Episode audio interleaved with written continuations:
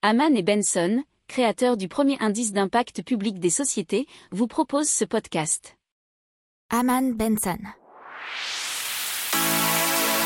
Le journal des stratèges. Et donc la Chine qui continue ses essais de monnaie numérique puisqu'elle va distribuer 40 millions de renminbi, ce qui fait 6 euh, millions de dollars, soit 5 millions d'euros environ, de sa monnaie numérique aux citoyens de Pékin lors d'une loterie.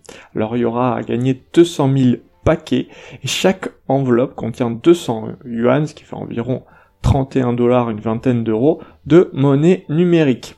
Euh, Libo, vice-gouverneur de la Banque populaire de Chine, a déclaré en avril que la Banque centrale élargirait la portée de ses projets pilotes et pourrait même autoriser les visiteurs étrangers aux Jeux olympiques d'hiver de Pékin 2022 à l'utiliser. Alors, euh, pour votre souvenir, en février, la ville de Chengdu, dans le sud-ouest de la Chine, a distribué 40,2 millions de yuan de monnaie numérique. Et l'année dernière, d'autres villes telles que le pôle technologique chinois de Shenzhen ont organisé leur propre loterie.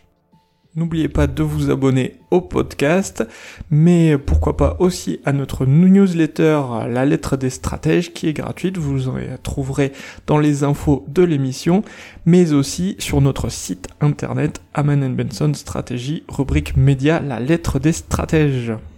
Pour approfondir ces sujets, abonnez-vous à la newsletter de Haman et Benson et écoutez nos autres podcasts que vous retrouverez dans les notes de l'émission ou sur notre site internet.